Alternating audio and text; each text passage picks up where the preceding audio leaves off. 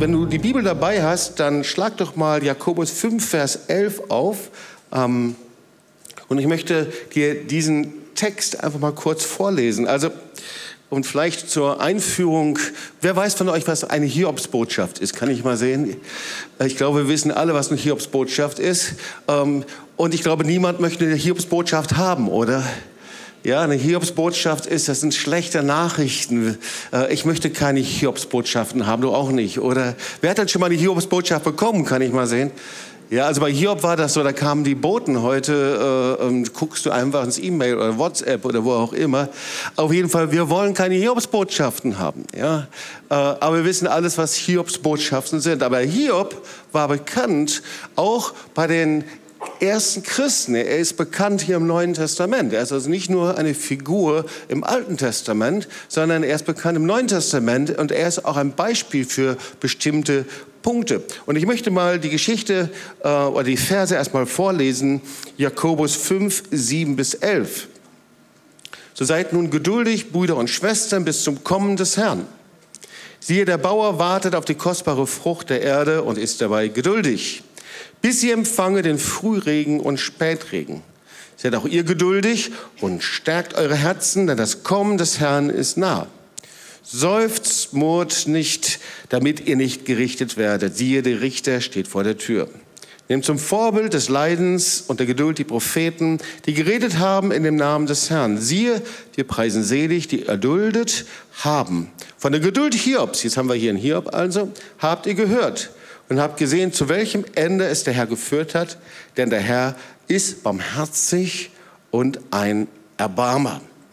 So, ähm, ich glaube, das ging jetzt ziemlich schnell. Äh, wir haben das gelesen. Vielleicht, dass wir den Text uns noch mal so ein bisschen genauer anschauen. Also hier in diesen paar Versen geht es fünfmal um Geduld, zweimal um das Kommen des Herrn. Da ist eine Mahnung drin und dann ein Beispiel. Und dieses Beispiel ist hier. Okay? Deswegen gehen wir uns einfach noch mal kurz, dass wir uns die Verse noch mal nacheinander anschauen. So seid nun geduldig so, ich habe einen Vorteil. Ich habe mich natürlich längere Zeit mit dem Text beschäftigt als ihr. Äh, so, das ist äh, Makrotymeo vom Griechischen. Und das ist interessant, weil Geduld, ich weiß nicht, wie du so äh, mit der Geduld umgehst, ob du zu den geduldigsten Menschen gehörst oder nicht. Manche haben eine positive Assoziation, manchmal negativ. Guck mal deinen Nachbarn groß an und sag, bist du geduldig oder ja, wie ist es bei dir? Also, diese Gabe ist nicht so weit ausgeprägt, aber wenn die Bibel von der Geduld spricht, und vor allen Dingen, wenn man sich hier den Urtext anschaut, dann heißt es Makros, ist also äh, der, ja, es ist lang, ist etwas sehr groß und dann Thymos, das ist der Grimm, der Zorn. Also das heißt, es ist ein langer Weg, sauer zu werden. Okay? Das ist eigentlich die moderne Übersetzung. Also es braucht einen langen Anfahrtsweg, um sauer zu werden. Das ist die korrekte Übersetzung von Geduld. Und das Zweite ist, also hier steht zur Seite geduldig und dann Brüder und Schwestern, offensichtlich geht es also an die Gemeinde. Es ist ein Brief an die Gemeinde und zwar bis zum Kommen, bis zur Ankunft des Herrn. Ja, also bis zu diesem Zeitpunkt, bis er kommt. Also in der Zeit, in der wir jetzt leben. Jeden Tag neu. Und dann steht eben wieder, siehe, der Bauer wartet die kostbare Frucht der Erde und ist dabei, jetzt mal wieder bei geduldig, ja, ist also lange, braucht einen langen Weg, um sauer zu werden, langen Weg, um äh, zornig zu werden, grimm und äh, das beinhaltet das. Ähm, okay, und bis sie empfangen den Frühregen und Spätregen. Jetzt steht es wieder, seid auch ihr geduldig. Okay, das habe ich jetzt schon dreimal erklärt und stärkt eure Herzen. Und das ist, richtet euer Angesicht, macht euer Angesicht fest auf den Herrn. Ja, man kann links schauen, man kann rechts schauen. Also es steht da, ja, schaut auf den Herrn, macht euer Angesicht fest, denn das Kommen des Herrn ist nah. Und jetzt kommt ein ganz wichtiger Satz, wo man sehr schnell drüber legt. Und zwar steht da, seufzt, murrt und klagt nicht wiedereinander. Und so laut Wörterbuch ist das also dieses Seufzt nicht. Äh, da steht da, also das fand ich also richtig äh, äh nice. Ähm, es beschreibt innerliche Gefühle, denen in unartikulierten Lauten Ausdruck verliehen wird.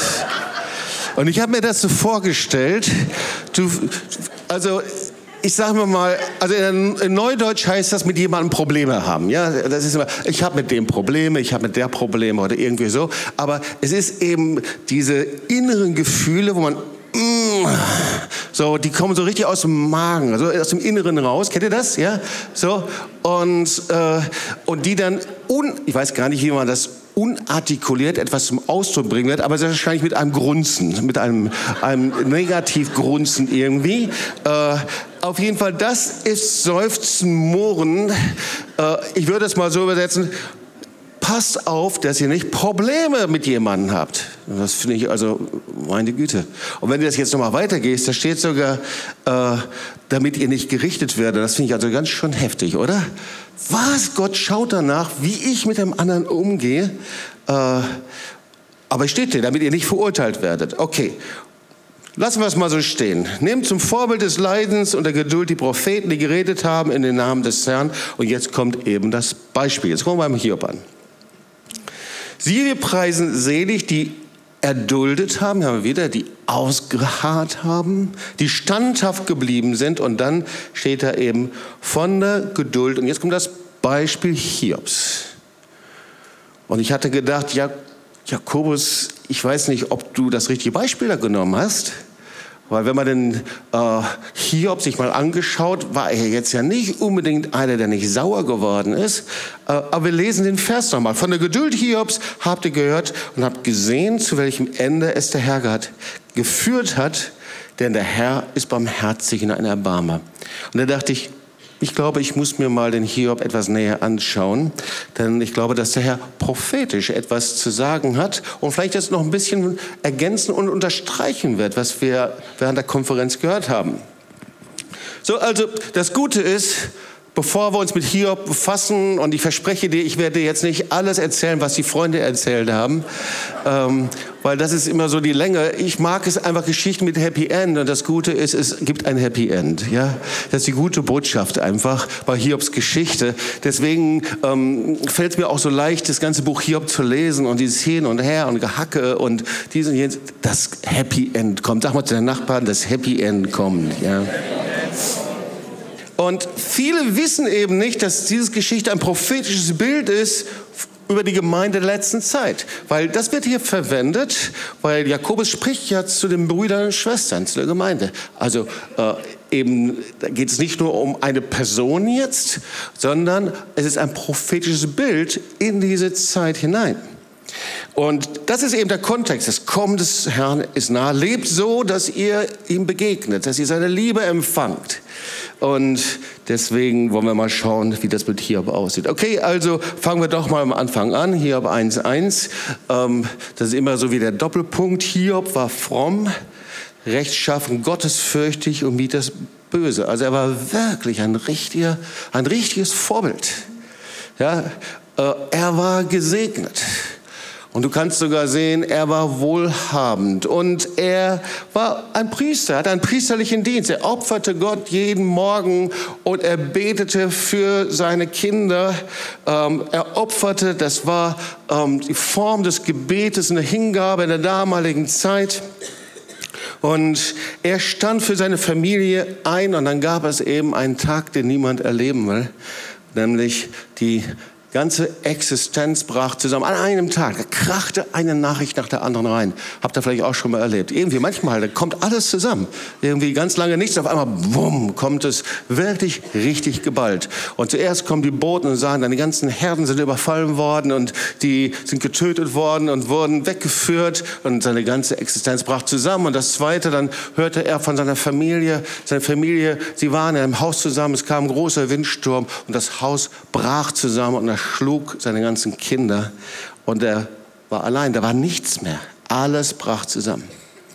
Er verliert seine Kinder, seine Erben, seinen Besitz und dann brechen Krankheiten in ihm aus und zu guter Letzt sogar wendet sich seine Frau gegen ihn und sagt, sag mal, Hiob, hältst du immer noch an deiner Frömmigkeit fest? Und eigentlich, was sie sagt, ist, willst du immer noch so geradlinig ohne Sünde leben? Willst du immer noch so weiterleben? Jetzt sagt Gott ab und sterbe. Das ist Vers 1 und Vers, äh, äh, Kapitel 1, Vers 8. Also wirklich ein Tag, den niemand erleben möchte. Und da gibt es diese Diskussion zwischen Gott und Satan. Und äh, ich möchte dir eigentlich nur zwei Dinge dazu sagen. Ich kann dir das nicht alles erklären. Äh, das gibt es viele Theologen, viele Dinge, aber es gibt zwei Dinge, die ganz entscheidend sind. Weil schau mal, Satan kommt zu Gott und Satan ist ja ein Geschöpf. Er ist nicht der Schöpfer, sondern er ist ein Geschöpf. Er kommt zu Gott und er, und er sagt, Gott, wenn du dir den Hiob anschaust, dann weißt du, der glaubt eigentlich nur, weil er vollkommen eigensüchtig ist. Der glaubt nur, damit er Geld hat. Der glaubt eigentlich nur, damit er gesund ist. Nimm ihn das mal alles weg und dann wirst du sehen, was seine eigentlichen Motive sind. Und Gott sagt, nein, das ist nicht so. Sondern sein Vertrauen ist nicht, weil er gesegnet ist und weil er all diese Dinge hat und weil es ihm gut geht, sondern sein Vertrauen ist unerschütterlich. Und Gott sucht immer dieses Vertrauen, weil Vertrauen ist in ihm gegründet. Ich habe einen interessanten Satz gelesen in einem Buch und da ging es um Römer 6, 1 und 2 und da geht es um die Definition, was Sünde ist. Und das griechische Wort von Sünde heißt Hamatia. Und Sünde ist eigentlich zuallererst Misstrauen gegenüber Gott. Und genau darum ging es, das zu testen. Misstrauen gegen Gott hält er an diesem Vertrauen fest. Und ihr wisst, Vertrauen, das ist der Glaube ihm gegenüber. Und jetzt gehen wir mal ganz schnell in Zoom zu Kapitel 42. Und da sehen wir, wie diese drei, vier, hinter sind vier Freunde, sie gehen zu Hiob, sie versuchen zu trösten, sie weinen und eigentlich wollten sie das tun und das geht absolut schief, ihr Lieben. Stattdessen texten sie ihn zu, klagen an, versuchen ihn hinzubiegen, wollen Gott erklären, verteidigen, warum diese Dinge sind und alles greift zu kurz. Das ist übrigens immer so. Wenn wir versuchen, Gott zu erklären, dann greift es zu kurz. Es ist immer, wenn wir versuchen, eine Antwort auf die Frage, warum zu bekommen, werden wir es nicht hinkriegen. Weil Gott erklärt sich selber. Und so versuchen sie es. Und Hiob sitzt im wahrsten Sinne des Wortes auf den Scherben seiner Existenz und dieser Asche seines Schmerzes. Und die Freunde um ihn herum sind eigentlich keine Freunde. Und eigentlich ist es, dass er tief enttäuscht ist und in ihm wächst etwas. Er sagt, wie kann ich festhalten an dem lebendigen Gott? Und die Anklage der Freunde ist genau dasselbe. Sie sagt, deine Liebe, deine Hingabe ist eigensüchtig. Das, was du machst, du brauchst ein eigenes Reich. Du machst es für dich selber. Du dienst dem Herrn und dienst Gott einfach, damit du selber das Beste bekommst.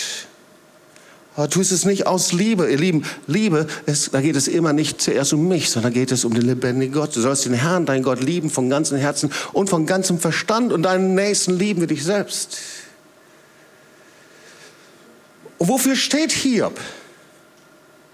Ich habe mich gefragt, wofür steht er? Und zuallererst steht er für jeden Menschen, der durch eine Krise hindurchgeht. Und ich habe mir sagen lassen, Menschen gehen ab und zu mal durch Krisen durch. Kann das sein? Also ich sicherlich hier nicht in der Gemeinde und bei dir auch nicht. Oder vielleicht doch. Menschen, die durch Krisen hindurchgehen, weil jede Krise ist ein Gefängnis. Du bist in der Gefahr, dass du irgendwie in einem Gefängnis landest. Ja, wenn du durch eine schwere Krankheit durchgehst, dann musst du darum ringen und kämpfen, im Vertrauen festzuhalten. Und diese Krankheit kann dich ganz schnell in ein Gefängnis einschließen. Stimmt das? Oder aber du gehst durch eine Krise hindurch durch persönliches Versagen. Und ganz schnell bist du in diesem Gefängnis deiner eigenen Gedanken oder beim Misserfolg. Und diese Krisen, durch die man geht, das ist immer so ein, eine Zeit, in der man das Gefühl hat, da ist niemand mehr um mich herum. Da kann niemand die Worte finden, die ich eigentlich brauche. Da kann niemand mich trösten, da kann niemand mich aufbauen, sondern das prallt alles irgendwie ab in diesem Gefängnis. Und oft ist diese Krise eine Zeit der Prüfung. Und diese Zeit der Prüfung ist eigentlich immer, geht es um eine Sache, dass der Herr fragt, vertraust du mir? Hältst du fest?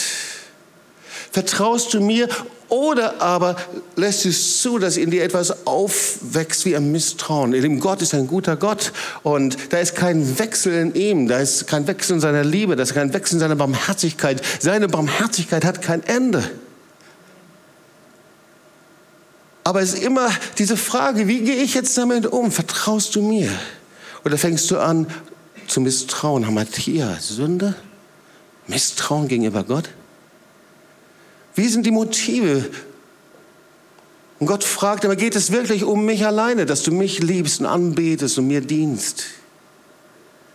Ja, diese Frage muss ich mir jeden Tag stellen, wenn ich unterwegs bin, wenn ich dem Herrn diene, wenn ich unterwegs bin, um äh, Veranstaltungen durchzuführen, ganz gleich, was es ist. Das Entscheidende ist, aus Liebe zu ihm.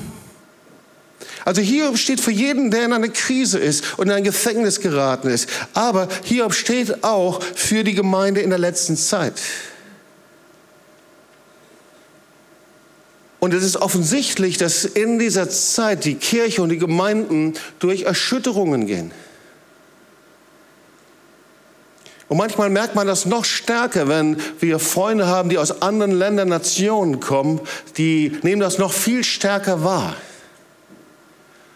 Gemeinden leer, Kirchen leer, Menschen hören auf zu glauben, Menschen äh, äh, verschließen ihr Herz und nicht für Gott, sondern für Religion. Es ist eine Zeit der Erschütterung. Es ist eine Zeit, in der die Generation, die Erben irgendwie sterben.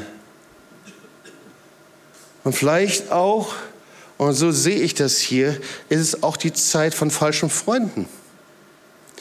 Einmal tauchen falsche Freunde auf in Form von Theologien, in Form von Angeboten, in Gewand des Trostes, der Hilfe.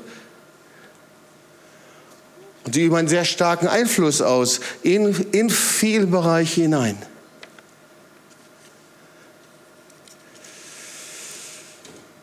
So, Hiob steht für die Situation der Gemeinde der letzten Zeit. Und in den letzten zehn Jahren sieht man, wie falsche Freunde aufgetaucht sind. Es gibt inzwischen Bücher darüber. Äh, zum Beispiel Michael Braun hat über Hyper Grace Christen geschrieben. Äh, übersetzt auf ähm, ist das ähm, die Übergnade. Und dazu muss ich vor was sagen. Die Gnade des Herrn ist das größte Geschenk, was wir haben. Wir können zur Gnade nichts hinzutun. Amen. Ja. Ich weiß noch, die erste CD, die wir ähm, produziert haben mit Beersheba, die hieß Vollkommene Gnade. Stimmt das? Ja, 100% Gnade, so hieß sie. Ja. Wenn wir diese Gnade nicht jeden Tag neu erleben würden und aus dieser Gnade leben, könnten wir die ganze Arbeit Marsch des Lebens nicht tun. Wenn wir diese Gnade nicht aus, aus der Vergebung und aus der Buße heraus erleben würden, dann könnten wir nicht in die Nation hingehen, um Vergebung bitten. Und oft kommen Freunde hier hin und sagen, hey, da ist so eine Freude, gerade jetzt auch bei der Konferenz King of Glory. Und dann fragte Chuck Pierce mich, Jobs, jetzt sag mir, woher ist das? So ungefähr, als ob ich jetzt ein Kuchenrezept verraten sollte jetzt. Ja, Jobs, woher ist das? Habe ich gesagt, du, eigentlich ist es sehr einfach. Es sind nur zwei Punkte. Das erste ist Buße. Gott hat uns in eine Buße hineingeführt, ähm, 2007, eigentlich schon vorher. Und wir sind aus dieser Buße nicht herausgekommen. manche schauen es dann an, ganz betroffen und manchmal auch ein bisschen mitleidig und sagen, oh, wie schrecklich. Ich sage, nein, nein, nein, nein, stopp. Weißt du nicht, dass Gottes Güte dich zur Umkehr leitet? Aus dieser Buße, da kommt eine unendliche Freude. Und diese Freude, die du erlebst, die kommt aus dieser Zerbrochenheit, aus dieser Buße heraus. Und er guckte mich groß an. Er sagte, das zweite ist das jüdische Erbe. indem wir das jüdische Erbe willkommen geheißen haben und gefördert haben. Das ist das Zweite. Erinnert euch, dass Jack Pierce und Paul Wilber darüber gesprochen hat, was für Schätze Gott gegeben hat. Aber klar, Jesus ist der Schatz. Aber das waren und sind diese beiden Punkte. So, wir leben also aus der Gnade. Und ihr Lieben, diese Gnade, die ist fundiert eben nicht darin, dass wir uns innerlich lösen von all den Geboten, die Gott gegeben hat und gesagt haben, so, das ist das Alte. Unsere Gnade ist so groß, wir sind so frei jetzt durch die Gnade, dass wir leben können, wie wir wollen. Wir brauchen nicht mehr die Botschaft jetzt über darüber, wie wir leben und wie der Herr möchte, dass wir leben, sondern wir sind jetzt frei durch die Gnade Jesu. Das ist die Botschaft in der heutigen Zeit. In manchen Gemeinden, wo wir sehr vorsichtig sein müssen von dieser Übergnade. Und zwar die Betonung, dass, das, dass die Gebote des Alten Testaments abgeschafft worden wären und dass wir deswegen leben können, wie wir, wie wir wollen. Und das ist ja Quatsch, oder? Aber das ist wichtig zu wissen, weil das hat Konsequenzen. So, wir sind nicht mehr unter dem Gesetz, sondern wir sind unter Gnade. Sag mal zu den Nachbarn, wir sind unter der Gnade Gottes. Aber gleichzeitig warnt Paulus davor und sagt, ihr sollt doch so leben, wie Gott es sagt. Es gibt einen Glaubensgehorsam. Judas im Judas Kapitel 3 steht Folgendes. Denn es haben einige Menschen die Gnade in eine Lizenz zum Sündigen umgedeutet. Sag mal zu den Nachbarn, Gnade ist keine Lizenz zum Sündigen. Ja. So. Wir werden uns gleich noch bei Hiob anschauen, was das bedeutet. Aber ich möchte, dass wir uns den zweiten Freund anschauen, der auch nicht so gut hineinpasst. Der erste falsche Freund ist, da geht es um die Übergnade. Übrigens, äh, das ist schon ein Problem, das gibt es seit Jahrhunderten. Das hat es schon äh, in der Urgemeinde gegeben, bei der Gnosis. Dann Martin Luther musste sich damit auseinandersetzen. Die Theologen, gibt es hier ein paar Theologen, äh, hat einen Namen sogar, das heißt äh, mit einem ganz schrecklichen Wort. Wollt ihr es wissen? Ja? Antinomianismus. Antin, Antinomianismus. So, jetzt haben wir es. Habt ihr das schon mal gehört? Maria ist die Einzige, die nickt hier, ja. Klar, natürlich. Theologin. Das ist der Glaube, dass es keine moralischen Gesetze gibt, welche Gott erwartet, von Christen einzuhalten. Ja, und Luther hat sich ähm, damit auseinandergesetzt und er sagt Folgendes, dass die Verkündigung der Predigt die Verkündigung der Buße beinhalten muss und die Vergebung der Sünden. Beides gehört zusammen. Wir müssen das hören. Die Predigt der Buße darf nicht abgeschafft werden. Amen. So, ich, ich habe das Gefühl, als ob ich vom Brandenburger Tor stehe hier. Also, ähm.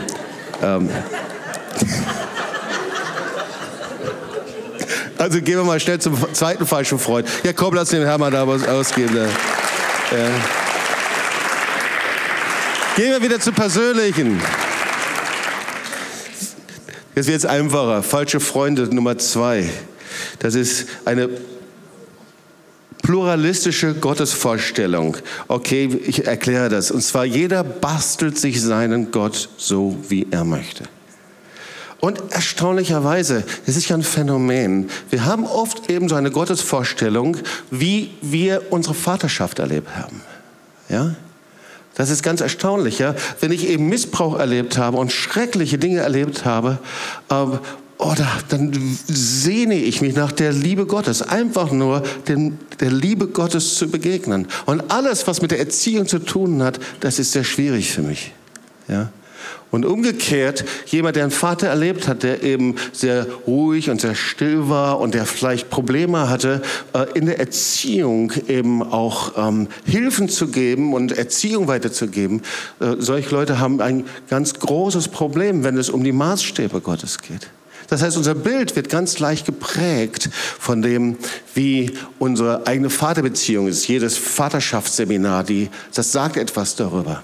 Und genauso Anders eben, wenn du selber eben erlebt hast, dass Liebe und Autorität sich nicht widerspricht. So ist zum Beispiel, wie Charlotte das erlebt hat, wie ich das erlebt habe, sondern äh, bei meinem Vater habe ich erlebt, dass seine Liebe verbunden war mit einer natürlichen, liebevollen, aber sehr eindeutigen Autorität. So war das nie ein Widerspruch für mich. Diese beiden Dinge gehören einfach zusammen. So, also wir haben unterschiedliche Bilder. Aber ihr Lieben, das darf nicht unser Bild von Gott prägen, sondern unser Bild vom himmlischen Vater muss durch das Wort Gottes geprägt sein, wer Gott ist. Von seiner Liebe und genauso eben auch von seiner Erziehung. Wenn ich nur von der Liebe spreche, ihr Lieben, dann wird Gott zum Freund und er soll mein Freund sein. Aber er ist dann nicht mein Erzieher. Und dann habe ich oft Probleme, dass ich ihm gehorsam sein soll.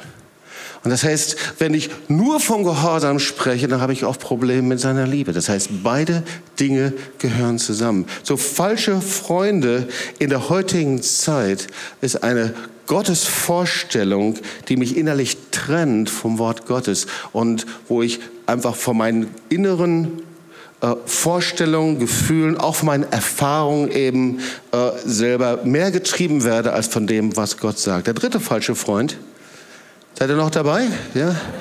Das ist das Wohlfühlevangelium.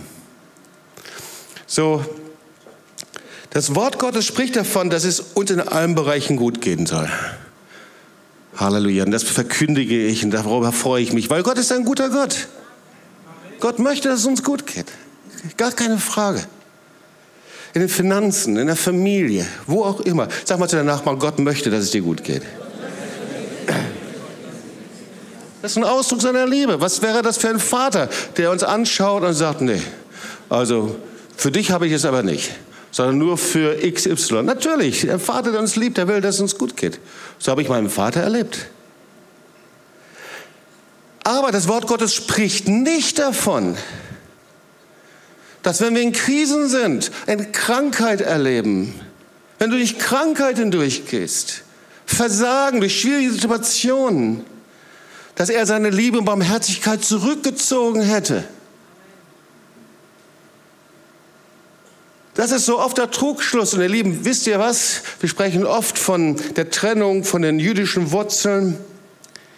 70 nach Christus, die Kirchenväter gesagt haben, das Volk Israel ist verflucht. Weißt du, die Ursache war 70 nach Christus, dass das Volk Israel durch schreckliche Katastrophen gegangen sind. Zerstörung des Tempels, Vertreibung, Diaspora und so weiter. Und was sie gemacht haben, wie so viele Christen, die haben gesagt, mit denen stimmt was nicht. Gott hat seine Hand zurückgezogen. Der Herr liebt sie nicht mehr. Gott hat sie verflucht. Wir sind heute immer noch, wir haben das immer noch in uns. Das Wohlfühlevangelium da geht es nicht darum, dass Gott uns nicht segnen will, sondern durch welche Brille schauen wir die Krisen von Menschen an.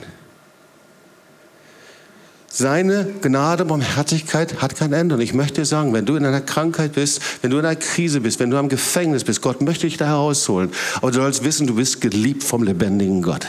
Du sollst wissen, Gott hat deine Hand nicht zurückgezogen von dir. Selbst wenn du in einer Dunkelheit bist und wenn du durch schwerste Dunkelheit hindurchgehst, Gott ist bei dir. Ich hatte das Vorrecht, unseren Freund Vitya in den letzten Tagen zu begleiten. Ihr wisst, Vitya war der erste Drogenabhängige in Svetlagorsk, der befreit worden ist. Er war dann der Leiter unserer Arbeit in Tumen. Und er hatte dann schwer Krebs. Ich habe noch Erinnerungen, wie er hier war. Er hat bis zuletzt an Glauben festgehalten, an äh, Heilung festgehalten. Aber natürlich haben wir doch darüber gesprochen. Sagen, Vitya, wenn du zum Herrn gehst, weißt du, wohin du gehst. Er sagte, ja, ich weiß, wohin ich gehe, ich bin bereit. Und ich weiß noch, als, wir, als ich in ähm, Ostrovcici war, das war eine Woche, bevor wir zum Herrn gegangen sind, wir haben miteinander geskypt und miteinander uns angeschaut und der sah schrecklich aus. Und er sagte, Jobs, um mich herum ist so eine Finsternis. Und ich sagte, aber der Herr ist bei dir. Und ob ich schon wanderte im finsteren Tal, Du bist bei mir, dein Stecken und Stab tröst mich. Ihr Lieben, wir leben nicht durch Gefühle.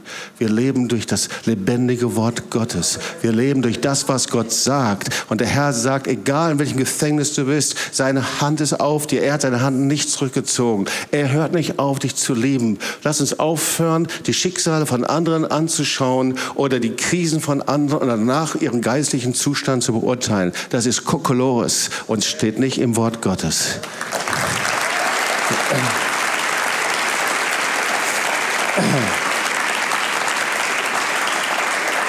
Die Liebe Gottes ist unwandelbar und wir leben sehr oft aus der Seele, ihr Lieben. Aus unserem Gefühl, aus dem hohlen Bauch, wie es uns geht und was wir fühlen und nicht fühlen. Aber was der Herr möchte, ist, dass er dich von dem Level der Seele in einen Level bringt, wo du einfach feststehen kannst, wo du richtig auf einem Fels stehen kannst. Und dieser Fels ist das Wort Gottes. Jesus ist das Wort und dieser Fels ist das Wort Gottes.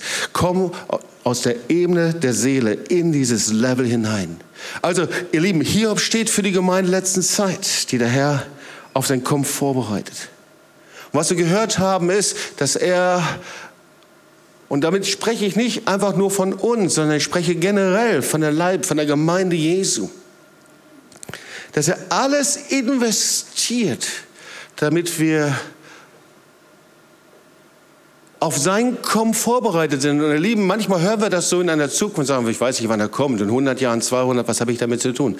Nein, nein, nein. Ich spreche über das Kommen und zwar, wo er jeden Tag kommen möchte. Das zeige ich dir in Jakobus 5, Vers 8. Wir wollen uns gleich das Happy End von Hiob anschauen. Jakobus 5, seid auch ihr geduldig, hart aus.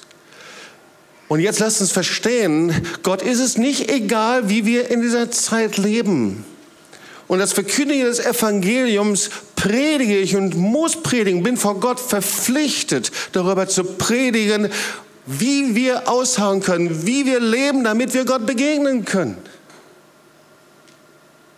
Weil wenn wir darüber nicht sprechen, dann werden wir das Evangelium der größten Kraft berauben. Dann werden wir verantwortlich vom lebendigen Gott. Denkt an die Geschichte der Jungfrauen, die ihre Lampen mit Öl gefüllt haben müssen damit sie dem Bräutigam begegnen.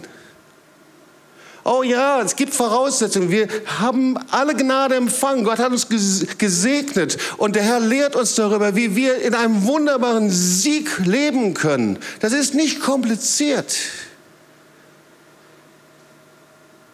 Aber darin sollen wir leben. Deswegen Jakobus 5, seid auch ihr hart aus, ohne Grimm, ohne Zorn, ohne Hader. Werde nicht misstrauisch.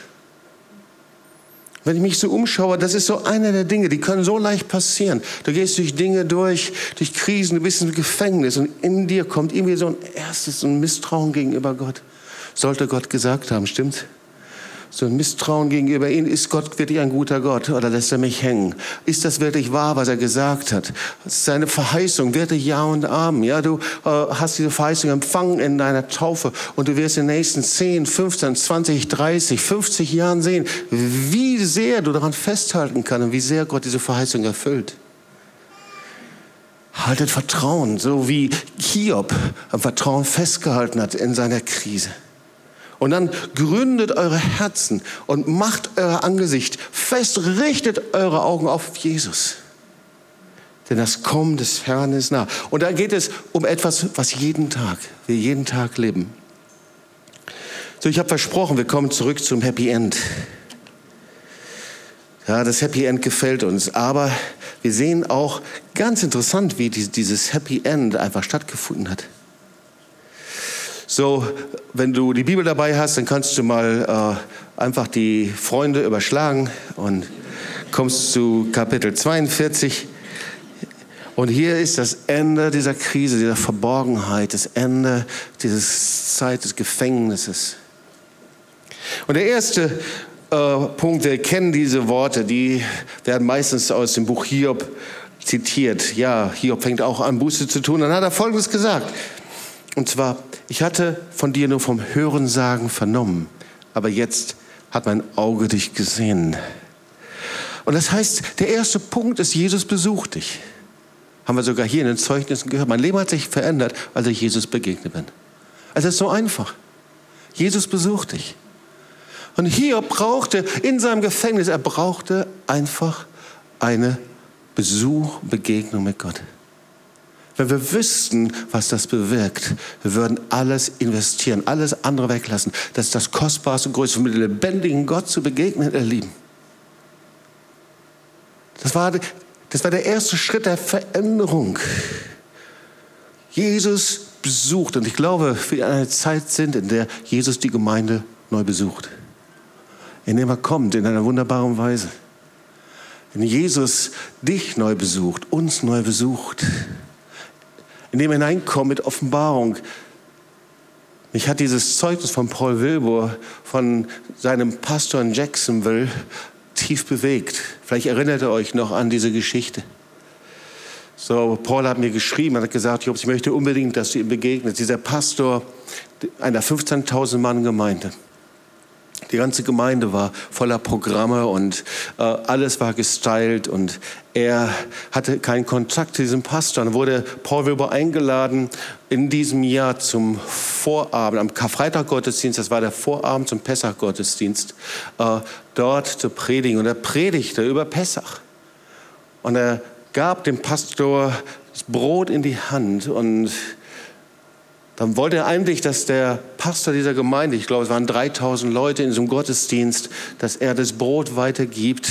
Und der Pastor war wie angenagelt, konnte sich nicht bewegen und stand da eine halbe Stunde. Und Paul Wilbur wusste nichts anderes zu tun, als ihn dann nach hinten in diesen Green Room, äh, in Deutschland sagt man Sakristei, äh, zu bringen. Oder auf jeden Fall in den Raum, natürlich nicht in den charismatischen Gemeinden, sondern äh, auf jeden Fall in den Raum der äh, wo Pastoren sich aufhalten. Und der Pastor weinte eine Stunde lang. Und danach brauchte er eine Woche, um zu erzählen, was er dort erlebte. Als er dort bei Paul Wilber stand, hatte er eine Offenbarung von Jesus. Jesus hatte ihn besucht. Jesus war zu ihm gekommen. Und er hatte Jesus gesehen, wie er war. Das ist bei jedem ganz unterschiedlich. Es muss bei dir nicht beim Abendmahl sein, das kann beim Abendmahl sein. Es muss nicht bei dir bei der Pessach-Liturgie sein, es kann sein. Es kann einfach bei dir sein, da wo du zu Hause bist, wo du einfach nur sagst, Herr, ich habe Hunger nach dir. Ich will nicht mehr in einer religiösen Tradition leben. Herr, ich habe Hunger nach dir. Ich möchte dir begegnen. Überall da, wo du ihm Zeit gibst, kommt er dir tausend Schritte entgegen. Überall, wo du ihm einen Schritt entgegenkommst, dann kommt er. Und die, Jesus besucht diesen Pastor und er hat alles verändert. Das ganze Gemeindeleben hat sich verändert, die ganzen Programme, alles, was da war. Der Heilige Geist kam. Der erste Schritt, Jesus besucht die Gemeinde und er hat Hiob besucht. Gott hat Hiob besucht. Das zweite ist, wenn Gott uns besucht, dann werden die Dinge sehr leicht. Und da siehst du hier im Vers, im Vers 6, darum gebe ich auf und bereue in Sack und Asche. Wenn Gott uns dahin bringt, dass wir kapitulieren ist der zweite Schritt. Er hat kapituliert. Und Buße ist eigentlich nicht, dass ich mit einem schlechten Gewissen sage, Herr, vergib mir, ich habe es wieder falsch gemacht. Das ist nicht Buße. Sondern Buße ist, ich kapituliere. Buße ist, ich gebe auf. Ich hisse die weiße Fahne und das war genau beim Hiob. Ich gebe auf. Oh, er hat, ich weiß nicht, wie viele Tage das gedauert hat, wie er mit seinen Freunden diskutierte. Er hat nicht aufgehört, immer wieder und immer wieder und immer wieder. Aber jetzt war ein Punkt, ich gebe auf. Und wir kämpfen so oft einfach nur mit Gott. Wir denken, wir kämpfen mit Situationen. Wir kämpfen, wir, wir, wir denken, wir kämpfen mit Umständen, mit uns selbst oder mit irgendwie, aber eigentlich kämpfen wir mit Gott. Und das Einzige, was der Herr möchte, ist, dass wir an diesen Punkt kommen und sagen, ich gebe auf. Darum gebe ich auf. Das war der zweite Schritt zum Happy End. Das erste, du begegnest Jesus. Das zweite ist, du gibst auf. Und wenn du den lebendigen Gott kennenlernen möchtest, dann ist Jesus, ist dieses Kreuz der Ort, an dem wir aufgeben können. Weil Jesus hat alles getan, damit du zum himmlischen Vater kommen kannst. Das Kreuz ist der Ort der Kapitulation. Das Kreuz ist der Ort, an dem ich sage, nicht mehr durch meine Kraft, durch meine Stärke, durch meine Gaben. Und all das haben wir. Und Gott hatte das gegeben. Aber nicht mehr dadurch, sondern das gebe ich einfach und lege nieder vor dir. Ich gebe auf. Nicht vor Menschen, aber vom lebendigen Gott, weißt du. Ich gebe auf vor dir. Das ist der Ort der Veränderung. Die Bibel nennt das Demut. Den Demütigen gibt er Gnade. Demut ist, ich habe so viel Mist gebaut. Ich bin so oft gegen die Wand gefahren in meinem Leben. Ich habe so viel verpasst. Ich fange neu an. Ich bin so gefreut, diese Zeugnisse hier zu hören. Wir haben das immer wieder gehört. Mit Jesus fange ich neu an. Und das gleiche Angebot gilt für dich. Ganz gleich, wie alt oder jung du bist, aus welcher Kultur, Hintergrund, aus welchem Land du kommst. Die Botschaft des Evangeliums ist global und universal und ist für dich ganz persönlich. Ja, und der dritte Punkt, und eigentlich, dieser Vers ist der Auslöser dieser Predigt, weil ich hatte das ganze Buch Hiob gelesen und dann dieser Vers, da bin ich hängen geblieben. Und der dritte Punkt ist, und Hiob fing an, für seine Freunde zu beten. Und als Hiob für seine Freunde betete, da wandte der Herr das Geschick, so steht das hier in der Lutherbibel. Aber eigentlich heißt da, und als Hiob für seine Freunde betete, öffnete der Herr das Gefängnis. Sein Gefängnis öffnete sich, seine Krise verwandelte sich. Er betete für seine Freunde. Ich habe gedacht, was heißt das? Nun gut, wir müssen uns das so vorstellen. Die Freunde, die haben ihn enttäuscht, manchmal sogar gequält, angeklagt, alleine gelassen. Und er betet für sie. Und irgendwie wurde ich an Jesus erinnert. Und da habe ich gedacht, und ich denke, dass, dass das Buch Hiob auch ein prophetisches Bild ist für Jesus. Wir finden ja Jesus im ganzen Alten Testament wieder. Kennt ihr den Erweckungsprediger Spurgeon? Habt ihr von dem schon mal gehört? Der hat eine ganze Predigtreihe darüber gehalten, Christus im Alten Testament. Das heißt, natürlich die Dreieinigkeit, wir haben das ja von unserem Freund Roy Fields gehört, Vater, Sohn und Heiliger Geist, der Herr war von der Schöpfung an dabei. Aber er war von Anfang an, immer war er mit im Boot, natürlich. Du siehst die ganze Erlösungs- und Schöpfungsgeschichte, alles siehst du. Und du siehst die, die Hinweise auf Jesus. Und hier betete für seine Freunde. Und ich musste daran denken, wie war denn das, Johannes 17? Jesus betete für seine Freunde, stimmt's? Und dann Johannes 15, 13. Niemand hat größere Liebe als der, der sein Leben lässt für seine Freunde. Naja, also die Freunde Jesu, die waren ja auch nicht besser. Die sind alle abgehauen, als er gekreuzigt wurde, stimmt? Haben ihn verraten, gelogen, waren drei Jahre mit ihm gelebt und sind gegangen. Übrigens, das Wort für Freunde kann man auch übertragen als Nächste. Das heißt, es ist also ein enger Kreis, aber auch für den Nächsten, für den anderen. Ja? Äh, und hier betet Hiob und das Gefängnis öffnet sich. Vielleicht erinnert ihr euch daran, dass ich vor mehreren Sonntagen über dieses Wort gepredigt habe, Sprüche 25, Vers 28. Ich komme langsam in die Zielgeraden dieser Predigt. So, da steht, ein Mensch, der seinen Zorn, seinen Grimm nicht zurückhalten kann, ist wie eine Stadt ohne Mauern. Erinnert ihr euch noch? Und dass ich darüber gepredigt habe, äh, dass es so viele Menschen gibt ohne Schutzmauern. Einfach weil sie erlauben, dass eben diese, dieser Zorn hochkommt. Und jetzt seht ihr, das ist das Gegenprogramm zu dieser Geduld Hiobs, ja? Äh, zu dieser lang, äh, dieser lange Grimm, der langsam emporwächst. Ja? Auf jeden Fall, mir scheint es so, dass Hiob und seine Freunde ein gemeinsames Problem hatten. Irgendwie hatten sie offene Mauern, offene Schutzmauern. Ich meine nicht Trennungsmauern, sondern Schutzmauern. Gott möchte, dass wir, jeder von uns, dass wir geschützt sind. Unsere Emotionen geschützt sind, unser Leben geschützt ist. Und das Wort Gottes sagt, er ist unser Schutz, er ist unser, unsere Festung, unsere Burg. Aber oft ist es so, dass wir ohne diese Schutzmauern sind. Irgendwie hat es Löcher gegeben. Menschen, Kirchengemeinden, Städte, Nationen. Darüber habe ich gepredigt. Und da gibt es ein Wort, das ich dir nicht vorenthalten möchte. 5. Mose 29. Sei nicht wie eine giftige Pflanze, die bittere Früchte trägt. Und irgendwie was wohl passiert ist, dass in dieser Zeit, weil Hiob hat dann ja Buße getan, irgendwie sein Vertrauen sich doch irgendwie in Misstrauen verwandelt hat. Irgendwie haben sie doch versucht, das zu erklären, die Umstände zu erklären. Irgendwie ist doch etwas hochgewachsen, irgend so ein Misstrauen, irgendwie so ein Gift, irgendetwas. Und dann steht hier, aber Hiob fing an, für seine Freunde zu beten. Und das ist der dritte Punkt.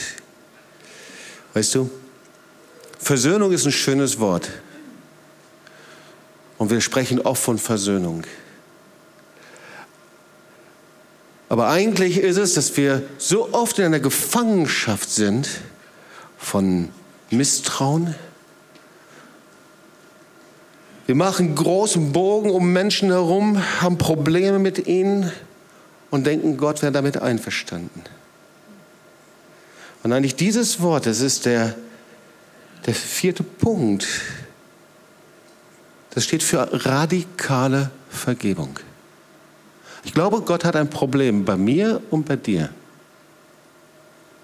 wenn wir Probleme mit Menschen haben. Wenn wir nach außen hin vergeben, aber nicht radikal vergeben. Vergebung radikal öffnet das Gefängnis. Und das ist das, was Hiob gemacht hat. Er betete für seine Freunde. Das war so klar und eindeutig, dass er sagte, ich möchte, dass es ihnen gut geht. Ich möchte, dass sie allen Segen empfangen. Und das, was am Kreuz von Golgatha passiert ist, ihr Lieben, ist dass Jesus einen radikalen Preis, sein ganzes Leben dafür bezahlt hat, damit du und ich leben können, damit hier die Täuflinge stehen können, damit ich hier stehen kann. Er hat einen Preis bezahlt, der so radikal ist, dass es sein ganzes Leben gekostet hat.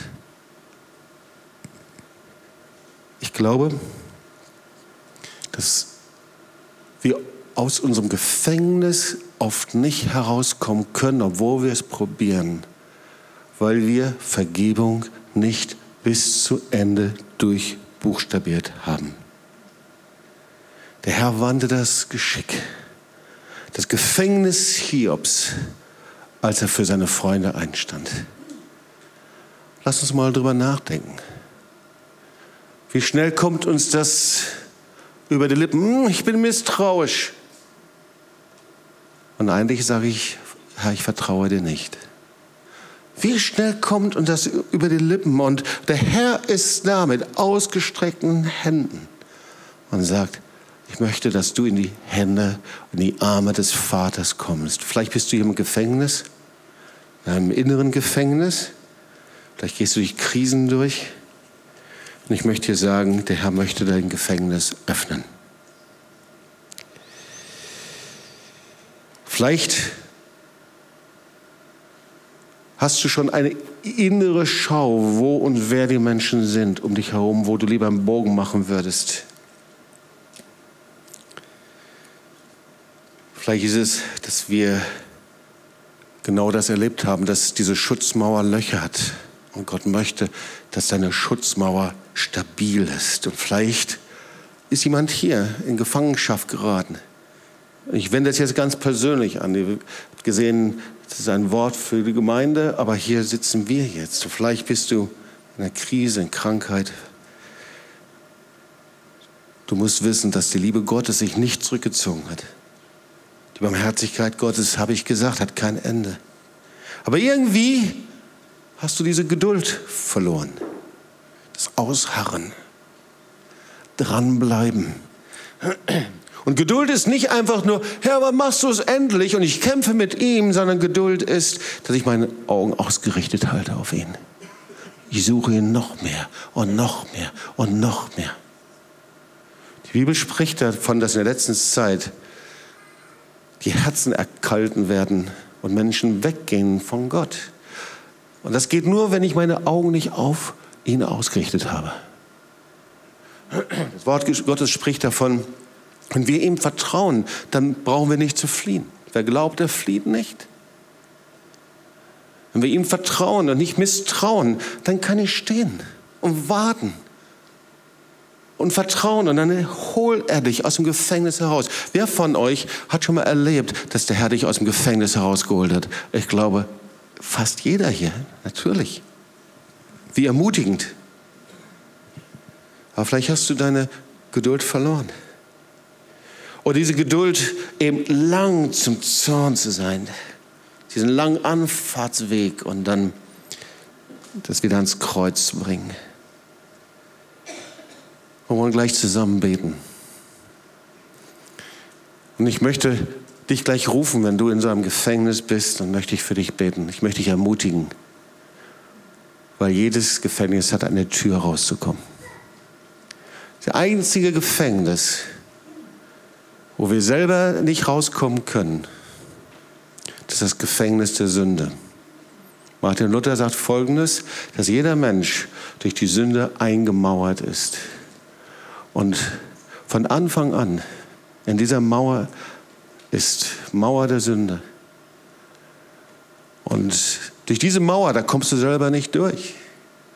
Bis du Jesus darum gebeten hast, diese Mauer einzubrechen. Wenn du Christ bist, im Wiedergeburt zum neuen Leben, ist Jesus gekommen, hat diese Mauer eingerissen. Aber diesen Schritt braucht es. So, Jesus will dich besuchen heute. Er will dich herausholen. Er will, er will dich aus dieser Außenposition herausholen. Weißt du, bei, im Reich Gottes, da gibt es keine Zaungäste. Sie können nur mittendrin sein. Und er ruft dich aus seinem Zaungast-Dasein in die Mitte, in das Zentrum seiner Liebe, hineinzukommen zu ihm. Er will dich besuchen. Und das Zweite ist, er tut das, wenn wir aufgeben. Ich gebe auf. Und du sagst, hier bin ich, ich tue das. Und weißt du, besser, wir geben selber auf, als dass Gott uns dahin bringen muss, dass wir aufgeben. Stimmt das? Gebe auf, Herr. Du kannst das heute formulieren, heute sagen. Du kannst so zum Hinkommen. Und das Dritte ist die radikale Vergebung. Vergebung. Scan einfach mal dein Leben. Ihr Lieben, Vergebung ist Arbeit. Vergebung ist nicht einfach nur, dass ich mit meinem Mund ein paar Sätze sage und dann lebe ich so weiter. Radikale Vergebung ist, dass mein Herz frei ist innerlich von Anklage und Bitterkeit. Es gibt ja so ein Seelsorgeprinzip, wenn deine Gedanken ständig um irgendeine Person kreisen und du mit ihr innerlich diskutierst, diskutierst dann hast du noch nicht vergeben. Kennst du das? Ja? Radikal Vergebung, weil Jesus einen radikalen Preis bezahlt hat. Und der nächste Schritt, der Herr öffnet das Gefängnis. Und ich möchte dir das Happy End nicht vorenthalten, bevor wir beten. Der Herr gab Hiob doppelt so viel, wie er gehabt hat. Und jetzt kommt noch ein Vers, den finde ich einfach richtig cool. Und es kamen zu ihm all seine Brüder und all seine Schwestern und alle, die ihn früher gekannt hatten und aßen mit ihm in seinem Haus, sind die nicht toll? In der Zeit, wo er kein Haus hatte und wo es ihm schlecht ging und wo er auf der Asche saß, da war, da war nichts zu sehen von ihnen. Aber jetzt hat der Herr ihn gesegnet. Und sie kommen wie die Motten wieder ans Licht und sie sitzen alle mit ihm in seinem Haus und sie trösteten ihn. Ich sage mal, hey ihr Leute, es ist zu spät. Sie trösteten ihn über alles Unglück, das der Herr über ihn hatte kommen lassen. Diese Freunde kannst du in der Pfeife rauchen. Absolut. Und das all diejenigen, die einfach nur durch ihre Seele, durch ihre Gefühle Dinge sehen und selber im Gefängnis stecken. Und dazu gehörst du doch nicht, oder? Amen. Und so wollen wir beten. Und ich glaube, dass heute ein Zeitpunkt ist für dich. Wirklich Gottes Zeitpunkt. Wirklich der Herr dir begegnen möchte. und du aus deinem Gefängnishaus kommen kannst. Jesus ist gekommen, die Werke der Finsternis zu zerstören. Und er ist aus lauter Liebe gekommen. Und ähm, vielleicht bist du sogar hier, du sagst, ich habe mit Religion gar nichts auf dem Hut und ich bin hier nur gekommen wegen der Taufe. Aber ich möchte sagen, Jesus Christus ist der Sohn des lebendigen Gottes. Und vor 14, als ich 14 Jahre alt war, bin ich ihm begegnet. Das ist jetzt schon ein paar Jährchen her und Charlotte könnte dir nachrechnen, wie viele Jahre das sind. Und das, was er gesagt hat, das hat er eingehalten. Gott ist ein treuer Gott. Du kannst heute ihm begegnen und aus dem Gefängnis herauskommen. Lass uns aufstehen und wir wollen zusammen beten.